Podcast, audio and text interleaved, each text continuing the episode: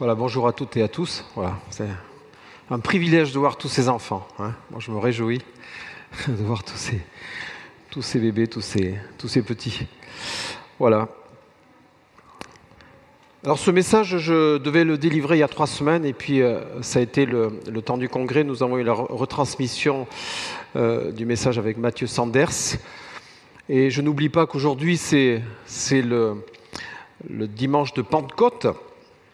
Alors ça ne passera pas un message euh, centré sur un texte sur la Pentecôte, mais euh, nous ne voulons pas oublier que tout ce que nous vivons et tout ce que David vivait dans le 123 et tout ce que nous allons...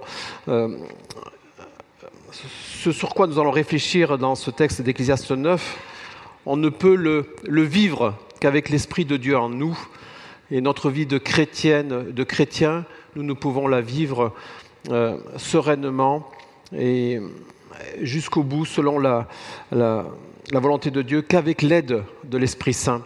Et ça, euh, ayons cela à l'esprit en, en, recevant ce texte de, de l'Ecclésiaste. Je vous propose de lire le texte qui est le texte du jour, Ecclésiaste 9, versets 1 à 10. Et j'ai choisi la traduction du semeur qui me semble euh, plus, mieux compréhensible pour les gens, pour nous, personnes du 21e siècle. Verset 1. Oui, j'ai beaucoup réfléchi. J'ai compris ce que les justes, les sages et tous leurs travaux sont dans la main de Dieu. L'homme ne sait pas s'il rencontrera l'amour ou la haine. Il peut tout envisager. Tout est pareil pour tous. Un même sort atteint le juste et le méchant, celui qui est bon et pur et celui qui est impur, celui qui offre des sacrifices et celui qui n'en offre pas. Celui qui est bon est traité comme celui qui fait le mal, et celui qui prête serment comme celui qui n'ose pas le faire. Un des plus grands mots parmi tout ce qui se passe sous le soleil, c'est que tous les hommes connaissent un sort identique. Voilà pourquoi les hommes sont remplis de méchanceté et la déraison règne sur leur cœur tout au long de leur vie, c'est qu'après cela, il y a la mort. Pour tous les vivants, il y a de l'espoir. Un chien vivant vaut mieux qu'un lion mort. En effet, les vivants savent qu'ils mourront, mais les morts ne savent rien du tout. Ils n'ont plus rien à gagner. Ils sombrent dans l'oubli. Leur amour, leur haine, leurs désirs se sont déjà évanouis. Ils n'auront plus jamais part à tout ce qui se fait sous le soleil. Va, mange ton pain dans la joie et bois de bon cœur ton vin, car Dieu prend plaisir dès maintenant à ce que tu fais qu'en tout temps tes vêtements soient blancs et que le parfum ne manque pas sur ta tête. Jouis de la vie avec la femme que tu aimes pendant tous les jours de ta vaine existence que Dieu t'accorde sous le soleil. Oui, pendant tous ces jours dérisoires, car c'est la part qui te revient dans la vie, au milieu de tout le travail pour lequel tu te donnes de la peine sous le soleil. Verset 10, tout ce que tu trouves à faire, fais-le avec l'énergie que tu as, car il n'y a plus ni activité, ni réflexion, ni science, ni sagesse dans le séjour des morts vers laquelle tu es en route. Alors cette prédication euh, euh, clôture toute la série sur euh, l'Ecclésiaste, et on est toujours dans la perspective avec Jésus que du bonheur. Et Brad l'avait déjà évoqué, l'Ecclésiaste euh, nous présente la réalité de la vie telle qu'elle est. Hein. Ah, il pas. Euh, dit pas tout est formidable, le Seigneur euh, conduit toutes choses, il va nous délivrer de tout. C'est vraiment la, la, réalité de la vie avec ses aspects plus sombres et ses aspects aussi plus joyeux. L'Ecclésiaste ne cache rien de la réalité de la vie de l'homme, de la femme ici-bas. Qui n'a pas réfléchi au sens de sa vie, aux injustices, aux épreuves, aux futilités de ce monde? Qui n'a pas réfléchi au sens de ses actions? Qui n'a pas eu de crainte ou d'angoisse devant l'incertitude de la vie pour soi, pour ses proches? Qui d'entre vous, d'entre nous, ne pense pas à sa mort ou à celle de ses proches? À quoi bon? Point d'interrogation. Et c'est la réflexion de Coëlette dans ce passage, et il apporte des réponses. Alors il nous apporte un début de réponse dès le verset 1.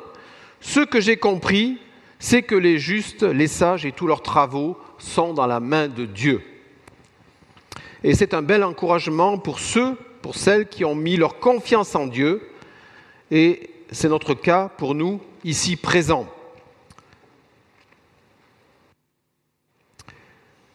C'est vrai, nous l'avons dit précédemment dans différentes réflexions sur l'Ecclésiaste, la réalité de la vie d'un homme, d'une femme, dans la, dans la, réalité de la vie d'un homme, d'une femme, et on l'a évoqué tout à l'heure dans le psaume 23. Mais nous savons que tout est sous le contrôle de Dieu. Nous savons que tout est sous le contrôle de Dieu. Même si certains temps sont incompréhensibles. Et c'est ce que nous dit Coëlette au début de ce passage. Et donc gardons bien cette réalité essentielle pour la réflexion qui va en suivre. Nous savons que tout est sous le contrôle de Dieu, que tout est dans la main de Dieu. Alors tout d'abord, en première partie, c'est le verset 1 à 6, il y a un constat. Le constat, c'est la réalité de la vie humaine telle qu'elle est, sans phare. Verset 1, euh, la deuxième partie du, verset 1. L'homme sait qu'il rencontrera l'amour et la haine, il peut tout envisager. L'homme sait qu'il rencontrera l'amour et la haine, il peut tout envisager. Alors ce, cette phrase c'est à la fois une certitude et à la fois une incertitude.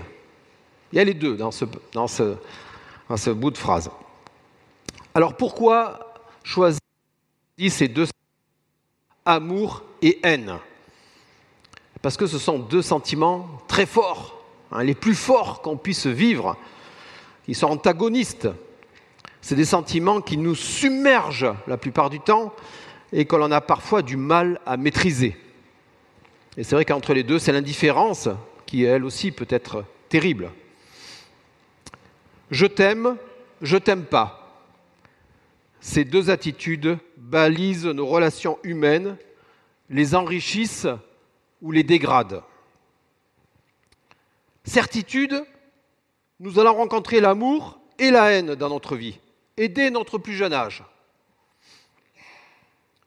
Ma petite fille nous rapporte qu'elle n'aime pas une, copine qui la tape à l'école. Elle n'aime pas. Ça. Hein. Cela commence euh, aussi par l'amour de ses parents, l'amour de sa famille, de ses amis. On va rencontrer l'amour déjà avec ses parents. Et puis on rencontre, on rêve de l'amour avec un grand A, avec son chéri, avec sa chérie, son futur conjoint. On tombe amoureux, c'est une ivresse très agréable, surtout si ça finit bien. Et en fait, toute notre vie, on cherche à être aimé des autres. Bien que j'ai connu des personnes qui ne cherchent pas à être aimées des autres et qui se fichent du sentiment qu'elles suscitent chez les autres, pour moi, c'est une énigme, mais ça, existe aussi. Hein. Et puis, la haine, la haine, c'est l'autre extrémité. Nous côtoyons des gens qui ne nous aiment pas, pas forcément jusqu'à la haine, Dieu merci. Et malheureusement, euh, même dans l'Église, hein, ça ne devrait pas exister, mais moi, il m'est arrivé qu'une personne dans une communauté n'avait pas apprécié mes propos, puis elle ne m'a plus jamais adressé la parole, comme ça. Dans le travail, nos relations avec les collègues ou notre supérieur peuvent être compliquées dans notre carrière euh, euh, professionnelle, nous avons tous, à un moment ou un autre, été malmenés. C'est cela parfois jusqu'au licenciement. Et puis, il ne faut pas se le cacher, euh, même dans nos églises, il y a certains serviteurs de Dieu qui, ont été, qui sont malheureusement dégagés violemment d'une communauté. Voilà, c'est comme ça, c'est des relations humaines. Il y a aussi les relations du voisinage qui sont parfois compliquées. Certitude, mais aussi incertitude. Quand est-ce que quelqu'un va m'aimer? M'aimera-t-on toujours. Mon couple va-t-il durer? Vais-je rester toujours apprécié dans mon entreprise, dans mon église? Incertitude de rencontrer quelqu'un qui va me haïr ou pourrir ma vie? Aujourd'hui au Soudan, c'est la guerre civile qui pousse les populations à se réfugier au Tchad pour échapper, pour échapper à la haine mortelle. Comment aussi trois ans en arrière, les Ukrainiens pouvaient-ils imaginer que le pouvoir russe allait les haïr au point de leur faire la guerre et de provoquer des dizaines de milliers de morts? Il y a des journées où il y a près de 1000 morts sur les champs de bataille. Nous avons peur de rencontrer un jour la haine. C'est une incertitude.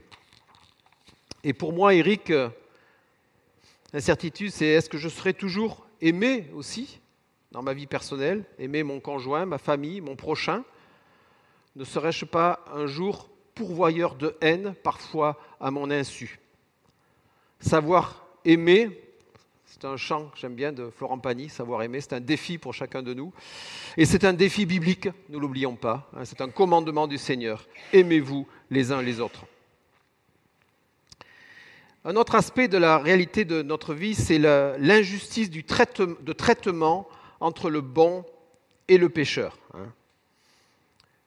Euh, c'est les versets qui suivent. Celui qui est bon est traité comme celui qui fait le mal. Celui qui est celui qui prête serment comme celui qui n'ose pas le faire, au verset 2. Et le verset 3, un des plus grands mots parmi tout ce qui se passe sous le soleil, c'est que tous les hommes connaissent un sort identique. Le fait d'être aimant Dieu, d'avoir une vie ordonnée, de vivre selon les conseils de Dieu, ne nous préserve pas du malheur.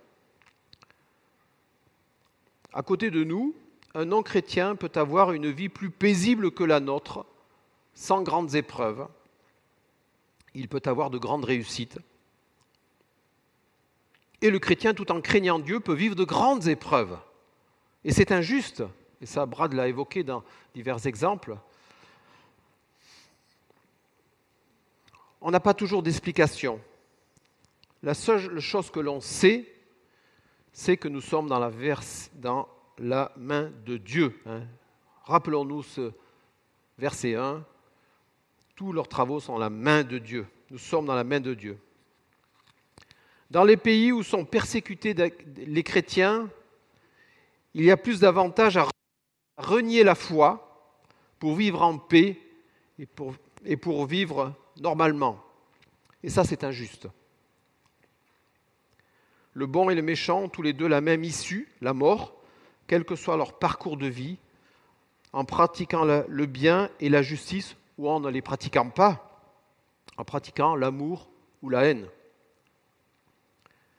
C'est une certitude, notre issue sur cette terre est certaine, bien sûr, sauf si le Christ revient de notre vivant. Incertitude aussi de la durée de notre vie ici-bas. Nous ne connaissons pas le terme de notre vie. Le fait de nous comporter en aimant Dieu ne nous garantit pas une plus longue vie que le méchant. Cela ne nous garantit pas non plus une mort paisible, une mort euh, en mourant vieux et rassasié de jours.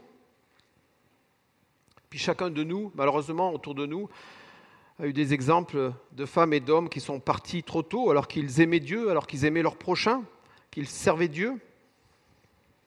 Pourquoi? Et puis nous voyons des incrédules profitant des plaisirs de ce monde vivre vieux. C'est injuste.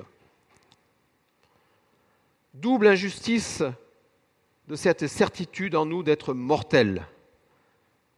Et cela cette certitude d'être mortel, peut engendrer des mauvais comportements, peut les exacerber. C'est ce qui est dit au verset 3.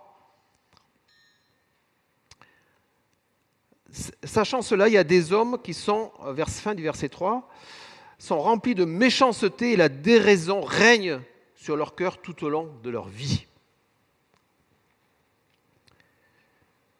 Cela exacerbe de mauvais comportements. Puisque nous allons mourir, profitons de la vie, quel que soit le prix qu'en paiera mon prochain. C'est ça. Je vais jouir de tous les plaisirs du monde, surtout ceux que la morale réprouve. Je vais gagner de l'argent par tous les moyens, même les plus frauduleux ou criminels. Je veux le pouvoir, même si je dois écraser l'autre. Et nous avons malheureusement des exemples dans la Bible où je veux ta vigne, Naboth. Hein, le roi qui dit ça. Je veux ta Bible, ta vigne, Naboth. Je veux ta jolie femme, Uri. Et Naboth et Uri perdront la vie, l'un pour sa vigne, l'autre pour sa femme. Pour ce qui concerne le cas de David, David euh, aura une belle confession suite à cela. Hein. Et il reviendra au Seigneur d'une belle manière. Jouir des plaisirs de ce monde, quel qu'en soit le prix pour l'autre, la vie de Dieu. Combien de fois, et ça vous avez dû faire cette expérience, des collègues m'ont dit profite. Oui. Et ça, nous le verrons après. Un dernier constat dans ces premiers versets, c'est que nous sommes vivants. Ça, c'est plutôt une bonne nouvelle. Hein. Et si nous sommes ici ce matin, c'est que nous sommes vivants. Et c'est plutôt un avantage. Il faut le reconnaître. Hein. C'est ce que dit l'Ecclésiaste. La vie est un cadeau de Dieu, et ce cadeau de Dieu, nous devons le respecter. C'est pour ça que ne, ne prône ni le suicide, ni l'euthanasie, ni des comportements à risque. Être vivant est un avantage. Parce que lorsqu'on est mort, on est vite oublié. Qui se souviendra de nous dans deux ou trois générations On n'est pas tous De Gaulle ou Victor Hugo. Hein. Moi, je ne connais le nom que d'une arrière-grand-mère Ma mère a dans une boîte en fer des, vieilles photos avec plein de membres de la famille dont j'ignore le, nom et le lien. Je ne sais pas. Je ne sais pas qui c'était des cousins, je ne sais pas. Il y a un tas de photos. Et c'est ce que dit l'Ecclésiaste. Il dit qu'il vaut mieux être vivant, il vaut mieux être un chien vivant. Alors le chien n'avait pas un statut très grand à l'époque. Hein. Le lion avait euh, un autre statut de noblesse. Il dit qu'il vaut mieux être un chien vivant plutôt qu'un lion mort. Hein nous avons plus de valeur vivant pour nos proches que morts. Alors quand nous sommes déprimés, il faut s'en souvenir. Hein. Pour Dieu, nous avons de la valeur vivant parce que nous pouvons agir pour lui et parce que nous pouvons agir pour notre prochain. Et rappelons-nous, pour les justes et les sages, et tous leurs travaux sont dans la main de Dieu.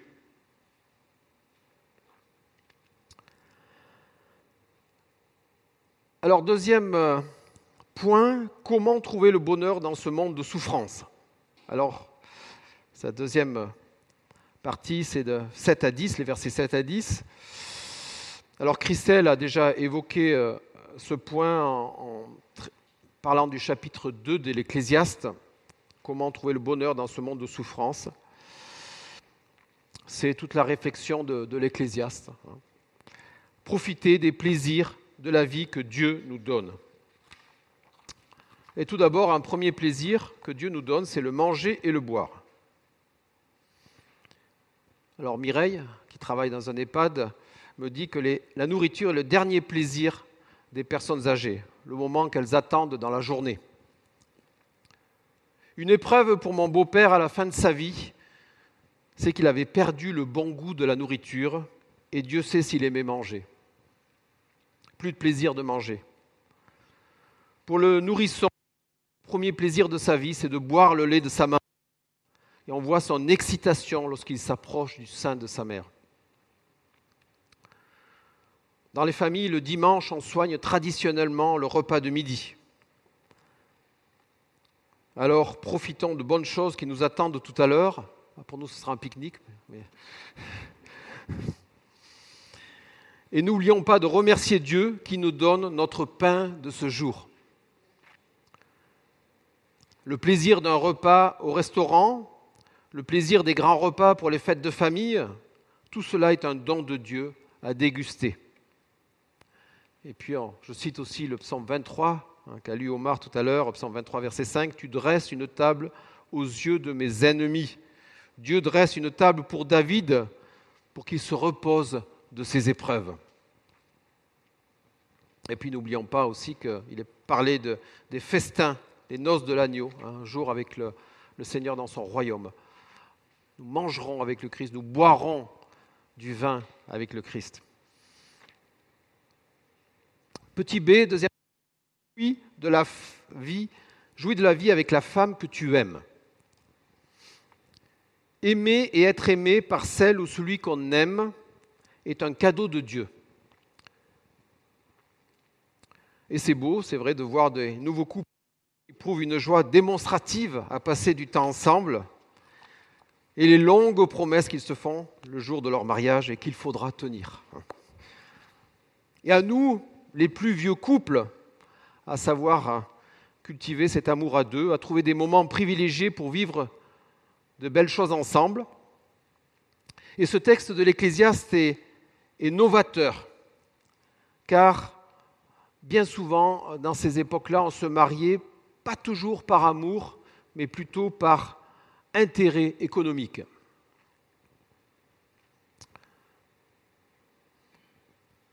L'amour conjugal, l'amour conjugal est un don de Dieu.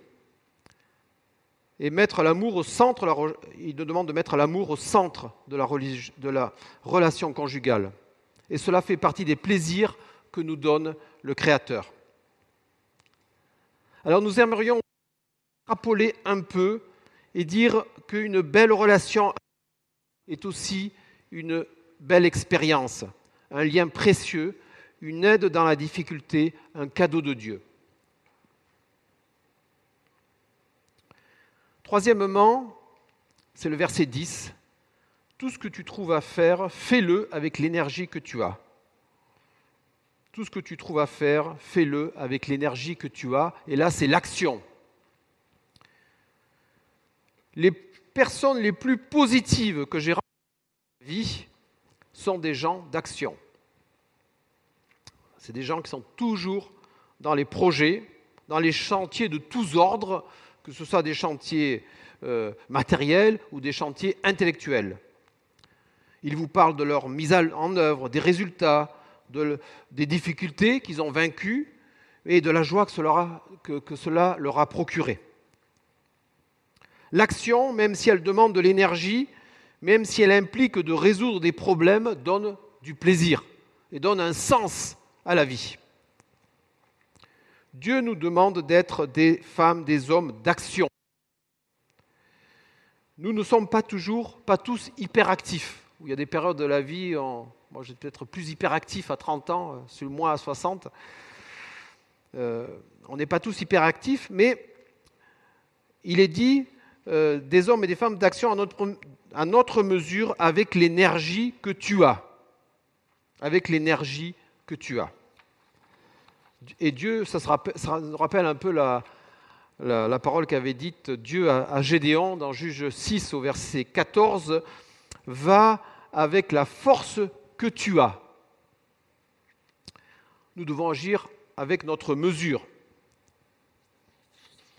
J'ai euh, vu encore un reportage sur euh, ces gens qui, qui grimpent l'Everest à 8600, 8700, et puis malheureusement, euh, il y a je ne sais pas combien de morts chaque année, hein, de gens qui ont mal évalué leur force pour atteindre le sommet. Et dernièrement, il y en a un qui est mort parce qu'il voulait monter sans oxygène, et puis malheureusement, il n'est pas arrivé jusqu'au sommet. Il a sous-estimé ses forces, il ne nous a pas demandé de surestimer nos forces, mais d'aller avec les forces que nous avons. Et en tout cas, ce qu'il nous est demandé, c'est avant tout d'agir. Donc, à notre mesure, agissons. Dieu nous donne des talents, et je rapporte à la parabole des talents, pas pour qu'ils soient enterrés, mais pour qu'ils produisent des fruits. Nous sommes vivants pour agir et pas pour rester dans un fauteuil en attendant que la mort vienne ou que les autres le fassent à notre place. Et je rappelle ce verset, le verset 1 du chapitre 11, lance, lance ton pain sur les eaux, car avec le temps tu le retrouveras. À nous de lancer notre pain tous les jours, afin qu'il produise du fruit et que nous ayons de la joie de contempler les résultats. Et ça, c'est un don de Dieu. La justification de ces trois pistes que nous venons d'évoquer se trouve à la fin du verset 9. car c'est la part qui te revient dans la vie au milieu de tout le travail pour lequel tu te donnes de la peine sous le soleil. C'est la part qui te revient au soleil. Dieu sait que l'essentiel de notre vie, je ne pense pas que vous allez me contredire, sauf ceux qui sont à la retraite, c'est de se lever tôt le matin pour transpirer, pour stresser, pour vivre des moments difficiles, pour se fatiguer, pour se blesser, vivre, accomplir sa vie de femme, d'homme, c'est pénible. Et la Bible ne nous le cache pas, et l'Ecclésiaste ne nous le cache pas. Mais au milieu de cela, il y a des récréations, ou comme diraient les footballeurs ou les rugbymen, il y a des mi-temps pour se respirer, pour se reposer, pour jouir de bons moments. Alors, l'Ecclésiaste et Dieu, au travers de cela, nous demandent de saisir ces moments de bonheur, de ne pas les négliger, c'est Dieu qui nous les donne. Nous devons en être reconnaissants pour ces friandises de la vie. En aucun moment, dans l'Ecclésiaste, il nous est demandé, ordonné de vivre en ascète, comme un idéal chrétien, de se priver de tout plaisir pour être plus proche de Dieu, pour accéder à un certain statut de saint. C'est encore de nos jours une opinion qui existe chez certains chrétiens. Non, il nous est demandé de nous réjouir mais de nous réjouir dans le Seigneur et en ne péchant point. Et puis, euh, pour terminer cette réflexion, je disais, nous qu'il faut vivre pour être, vivre, mais vivre pour être dans la main de Dieu, vivre en étant dans la main de Dieu. Hein. Je reviens au début de ce chapitre 9. Trouver le bonheur dans un monde où règne la souffrance. Vivre les trois bonheurs dont nous venons de parler, mais la réponse la plus importante, l'acte essentiel, est dans ce verset 1. Les justes, les sages, et j'oublie pas ce, verset de Proverbe 1, verset 7, où il est dit La crainte de l'éternel est le commencement de la sagesse. C'est ça pour les, être dans la Bible, c'est de craindre l'éternel. Les justes et les sages, donc les craignants de Dieu, et tous leurs travaux sont dans la main de Dieu, et cela change tout. C'est cette assurance que nous sommes dans la main de Dieu et que notre vie est sous le regard de Dieu. Alors cela nous donne une paix incroyable dans l'espérance que Dieu conduira toutes choses pour nous. Nous avons l'exemple de la vie d'Abraham, hein, qui, vivait bien, hein, qui était établi. Hein à qui Dieu a demandé de, voyager pour aller sur la terre promise. Nous avons l'histoire du peuple d'Israël qui a mis 70 ans pour traverser le désert. C'est long, c'est long. Pour Abraham, ça a été long. Hein, en plus, il a dû faire en plus un détour euh, par l'Égypte. Pour le peuple d'Israël, 70 ans, c'est long. Mais la promesse de Dieu s'est accomplie pour les uns et les autres. Mathieu Sanders, dans son message sur Jérémie 30, a terminé ses propos en disant que comme pour le peuple d'Israël, Dieu tient ses promesses. Dieu tient ses promesses. Dieu a fait des promesses pour ses enfants, pour celles et ceux qui lui ont confié leur vie. Matthieu 28, Jésus dit, Quant à moi, je suis avec vous tous les jours jusqu'à la fin du monde. Romains 8, versets 38-39. Oui, j'ai l'absolue certitude que ni la mort, ni la vie, ni les anges, ni les dominations, ni le présent, ni l'avenir, ni les puissances, ni ce qui est en haut, ni ce qui est en bas, ni aucune autre créature. Rien ne pourra nous arracher à l'amour que Dieu nous a témoigné en Jésus-Christ, notre Seigneur. Rien ne pourra nous arracher à l'amour que Dieu nous a témoigné en Jésus-Christ notre Seigneur. En Corinthiens 1, verset 18, il est dit aussi que Dieu est digne de confiance. Et c'est avec cette confiance que nous voulons avancer dans notre vie. Nous ne sommes pas seuls dans notre pèlerinage terrestre, Dieu est avec nous. Et cela doit nous procurer une paix et une joie intérieure, même lorsque les événements de notre vie sont pénibles, douloureux. Ce jour, comme l'avons dit, c'est la fête de Pentecôte. L'Esprit Saint a été donné à chaque croyant. Et c'est quelque chose de, merveilleux, comme disait Charles tout à l'heure dans sa prière, c'est quelque chose d'incroyable. Dieu en chacun de nous, c'est un peu de Dieu en chacun de nous, en chacun de nos des croyants. C'est Dieu qui s'installe dans notre vie, c'est Dieu qui nous parle, qui nous guide. C'est l'Esprit qui nous transcende et qui nous fait vivre des choses parfois surnaturelles. C'est Dieu qui se révèle concrètement en chacun. Pierre à la Pentecôte cite David euh, dans le psaume 16. Tu m'as fait connaître les chemins de la vie, tu me rempliras par ta présence. Ça, c'est une prophétie hein, sur l'esprit. Tu m'as fait connaître les chemins de la vie, tu me rempliras de bonheur par ta présence. Et donc ça, c'est la règle numéro un pour notre vie, c'est le message de l'Ecclésiaste, c'est le message de la Pentecôte. Pour connaître le bonheur, il faut vivre dans la présence de Dieu. C'est se laisser remplir par son esprit et mettre toute chose, tout ce qui compose notre vie, dans la main de Dieu. Mettre toute chose dans la main de Dieu. Alors en conclusion, nous dirons que notre Dieu connaît, connaît notre condition humaine. Il sait de quoi sont faites nos vies. Sachons vivre les bonheurs que Dieu nous donne sachons les voir au milieu de notre dur labeur et soyons-en reconnaissants. Mais surtout, avant toute chose, restons dans la présence de Dieu, accueillons son Esprit Saint, évitons de l'attrister, car être dans la main de Dieu, car vivre dans la présence de Dieu, c'est notre plus grand bonheur ici-bas. Et comme il est, je reprends un, un bout de phrase du chapitre 2, verset 13, il est dit, c'est notre essentiel, que cette vie avec Dieu soit notre essentiel pour chacun de nous ce matin. Amen.